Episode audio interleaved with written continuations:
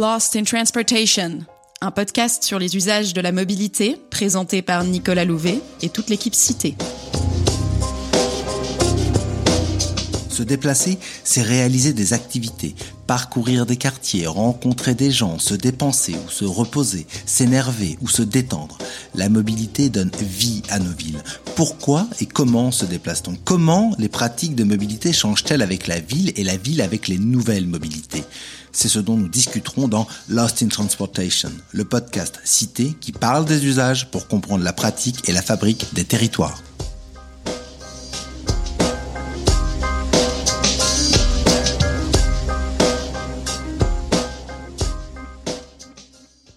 Alors que la France sort lentement du confinement, un mode s'affirme comme celui qui permettra aux villes de reprendre leur souffle, le vélo.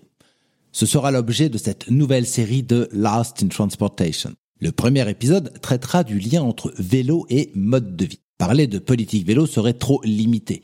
Sa pratique est la conséquence de leviers et contraintes de la vie quotidienne qu'il s'agit de comprendre pour mettre le vélo au service des politiques publiques. Le deuxième épisode explorera le potentiel offert par les vélos électriques rapides, ou speedelec, pour remplacer peut-être la voiture au-delà des villes. Dans un troisième épisode, nous discuterons du lien entre infrastructures cyclables et vélos à l'échelle européenne. Et enfin, nous conclurons la série par la présentation de villes cyclables créées par une politique volontariste en Suisse.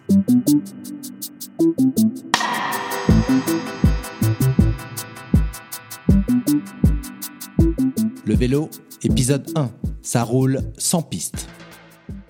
Érigée en petite reine du déconfinement, la bicyclette, qui s'est lentement faite une place dans les villes françaises cette dernière décennie, se voit soudainement mise sur le devant de la scène. De nouvelles pistes cyclables temporaires sont tracées en une nuit, ouvrant la voie aux nouveaux cyclistes qui, les collectivités l'espèrent, pourraient conserver durablement cette pratique. En effet, la recherche est unanime. Les pistes cyclables sont une condition clé au développement de la pratique du vélo. Elles permettent à une variété d'usagers de se sentir en sécurité, améliorent l'efficacité du vélo et la qualité de son expérience d'usage en ville.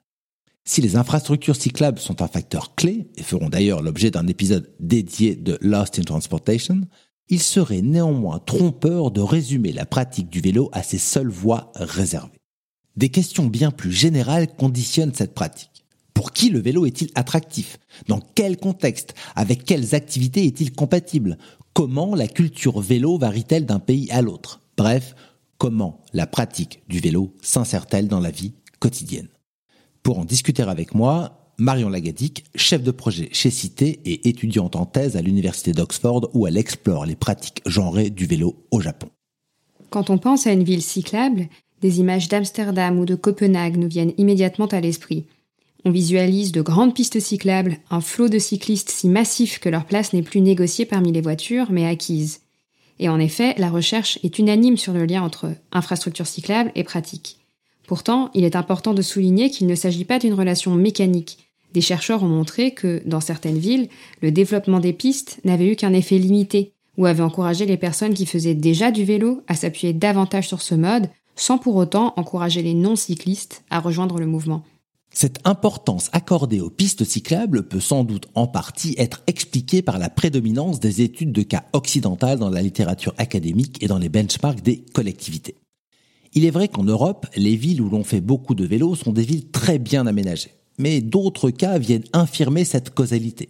Par exemple, le Japon, dans son ensemble, compte moins de kilomètres d'infrastructures cyclables dédiées que la seule ville de Paris. Et pourtant, 28% des déplacements réalisés chaque jour à Osaka le sont à vélo, tout comme 20% des déplacements réalisés dans la métropole du Grand Tokyo.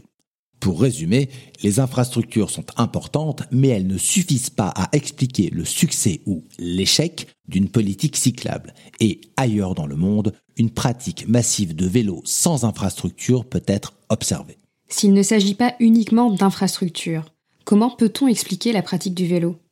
D'abord, sans parler d'aménagement dédié, la structure urbaine joue sur la pratique. La topographie, bien sûr, mais aussi la densité des activités et des destinations, la largeur des routes, les vitesses permises sur ces routes. Les politiques publiques régissant l'usage des autres modes ont aussi un rôle clé. S'il est difficile d'avoir une voiture individuelle, car celle-ci est fortement taxée, ou car l'équipement automobile est régulé par le gouvernement ou conditionné à la disposition d'une place de parking dédiée, le vélo deviendra bien plus compétitif. Le vélo s'insère donc dans un véritable écosystème de mobilité, et sa pratique doit être pensée de manière relationnelle. Au-delà de ces facteurs physiques, les exploitations d'enquête ménage déplacement françaises menées par Cité pour le CERTU en 2010 montraient déjà que la pratique du vélo est corrélée à une perception positive de ce mode. Les cyclistes le perçoivent comme bon pour la planète, rapide, agréable, sportif. Pour eux, ce mode est non seulement pratique, mais il a aussi une dimension symbolique, voire politique, et leur offre une expérience à laquelle ils accordent la valeur au quotidien. Si les non-cyclistes ont davantage tendance à considérer le vélo comme un mode dangereux, celui-ci bénéficie tout de même d'une image positive de mode durable auprès des non-usagers, ce qui montre son potentiel de développement. Ces résultats ont été confirmés d'ailleurs par de nombreuses études successives menées par Cité.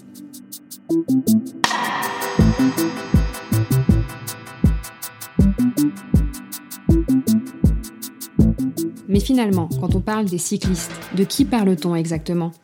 L'analyse des différentes enquêtes ménage-déplacement menées dans différentes villes met en évidence le manque d'inclusivité de la pratique du vélo. À Paris, 46% des cyclistes sont des cadres et professions intellectuelles supérieures, alors que ceux-ci ne représentent que 26% de la population parisienne. Les hommes sont aussi plus représentés que les femmes. 60% des cyclistes sont des hommes, alors qu'ils ne représentent que 47% de la population. Sur cette donnée, Paris fait figure de bon élève. À Londres, 70% des cyclistes sont des hommes, et dans les grandes villes américaines, les femmes dépassent rarement 25% des cyclistes. En comparant ces données à l'échelle de différents pays, on voit rapidement que les profils sont plus inclusifs, notamment en termes de genre, là où la part modale du vélo est la plus élevée, aux Pays-Bas, au Danemark, en Allemagne. Pourrait-on donc conclure que les hommes sont les early adopters du vélo et font figure de pionniers en ville? Cela ne semble pas être le cas, une étude de Rachel Aldred et co-auteur, basée sur des données britanniques, a montré que là où la part modale du vélo avait beaucoup augmenté, les profils des cyclistes ne s'étaient que peu diversifiés. La question de l'âge, elle aussi, se pose. En France, le vélo est plutôt perçu comme un mode sportif, adapté aux personnes jeunes et en forme physique. Ce mode est donc assez peu répandu parmi les personnes les plus âgées. En Ile-de-France, par exemple, seul 1% des déplacements réalisés par les 66-70 ans le sont à vélo. Ce n'est pourtant pas le cas partout. À Tokyo, les classes d'âge comptant la part la plus importante de cyclistes sont les 60-69 ans. Et le vélo reste pertinent au-delà de cet âge. 22% des plus de 70 ans font toujours du vélo tous les jours. Au Japon, le vélo est perçu comme un mode permettant aux personnes âgées de garder leur autonomie lorsque la conduite devient difficile ou la marche fatigante. Comment expliquer ce manque de diversité des profils? Considérons d'abord la question du genre. La recherche académique identifie trois facteurs clés qui expliqueraient la pratique plus limitée du vélo chez les femmes. Celles-ci seraient plus averses au risque, elles auraient des mobilités plus complexes, enchaîneraient les déplacements sans lien avec le domicile pour une variété de motifs, et auraient davantage tendance à se déplacer avec des enfants. Ces explications n'apparaissent néanmoins pas vraiment satisfaisantes. Les travaux portant sur la pratique genrée du vélo se sont, jusqu'à récemment, principalement appuyés sur des données quantitatives.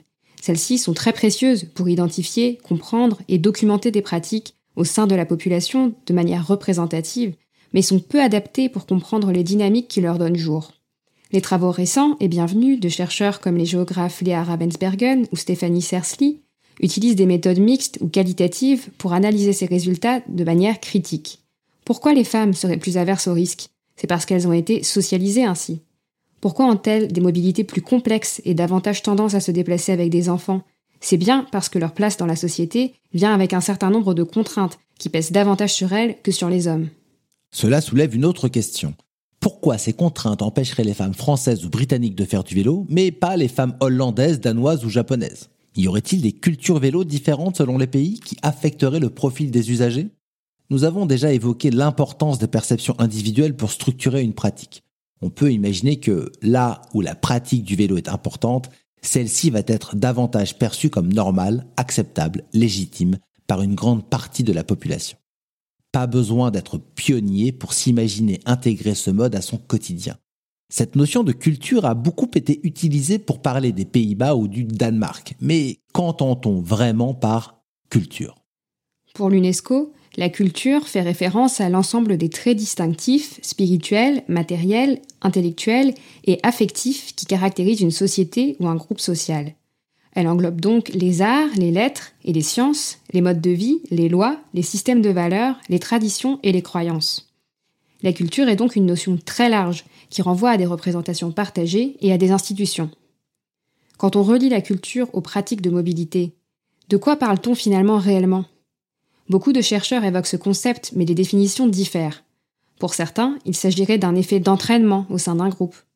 Pour d'autres, de normes partagées à l'échelle d'un territoire donné.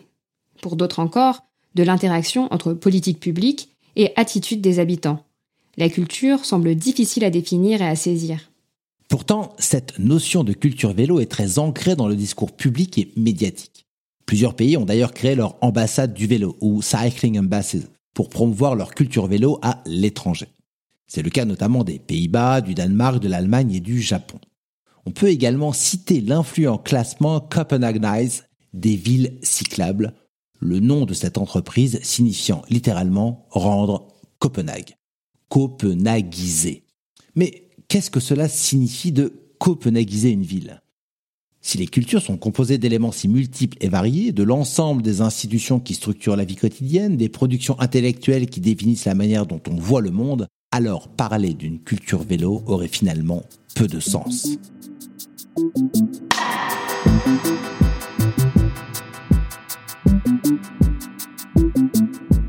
Quand on veut parler de culture finalement, est-ce qu'on ne veut pas parler des politiques publiques? Cela nous ramène à nos pistes cyclables. On pourrait mettre l'hypothèse que si la pratique du vélo est inclusive aux Pays-Bas, en termes de genre notamment, c'est parce que les pistes permettent de dépasser la perception de risque et de faciliter les déplacements complexes et avec enfants. Néanmoins, encore une fois, la causalité ne semble pas si simple. Au Japon, les femmes représentent la majorité des cyclistes en ville, et pourtant, il y a très peu de pistes cyclables. On pourrait aussi émettre l'hypothèse que si les femmes hollandaises utilisent davantage le vélo, c'est parce que les contraintes les moins compatibles avec ce mode, transporter des courses, ses enfants, sont plus partagées entre hommes et femmes. Mais là encore, la causalité n'est ni unique ni directe. Le Global Gender Gap Index de 2020, qui classe les pays selon l'égalité des genres, positionne les Pays-Bas en 38e position, le Japon en 121e position. On a donc deux pays qui présentent cette même représentation importante des femmes parmi les cyclistes en ville, mais des infrastructures et un partage genré des tâches quotidiennes très différents. Ces différentes configurations sont pourtant toutes deux propices à une pratique inclusive du vélo. Plutôt que des cultures vélo, ces exemples montrent que les villes cyclables ont réussi à créer les conditions pour que le vélo fasse sens au quotidien, dans des contextes pourtant très différents. Il s'agit donc non seulement d'aménager le territoire, mais aussi de prendre en compte les modes de vie des citadins, leurs contraintes et la manière dont celles-ci peuvent être dépassées grâce au vélo. En somme, Plutôt qu'une politique vélo, il s'agit de mettre le vélo au service des politiques publiques. La crise du coronavirus met en lumière ce rôle du vélo. Finalement, la politique de déconfinement aura accéléré les politiques vélo développées ces dernières années. Soudainement, le vélo offre un véritable plus dans la vie quotidienne de ceux qui ne le considéraient pas comme une option auparavant. Les changements de comportement dans le domaine de la mobilité sont facilités par les moments de rupture, les événements qui bouleversent le quotidien étant propices à l'expérimentation de nouvelles pratiques. Le frein lié à la représentation du vélo comme un mode de loisir peu adapté au quotidien peut être levé quand la peur du virus dans les transports en commun s'impose. Reste à savoir si les profils des nouveaux cyclistes sont réellement plus divers ou si les nouvelles contraintes quotidiennes associées au Covid et pesant vraisemblablement davantage sur les femmes continueront de les éloigner du vélo. C'était le premier épisode de notre nouvelle série sur le vélo. La prochaine fois, nous parlerons des nouveaux vélos électriques rapides, les Speedelec, et de leur potentiel pour rendre la pratique du vélo accessible à davantage d'usagers sur une variété de territoires.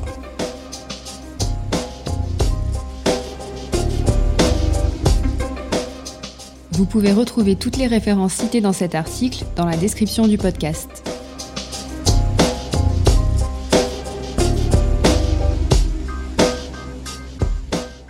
On se retrouve dans un mois pour un nouvel épisode de Lost in Transportation.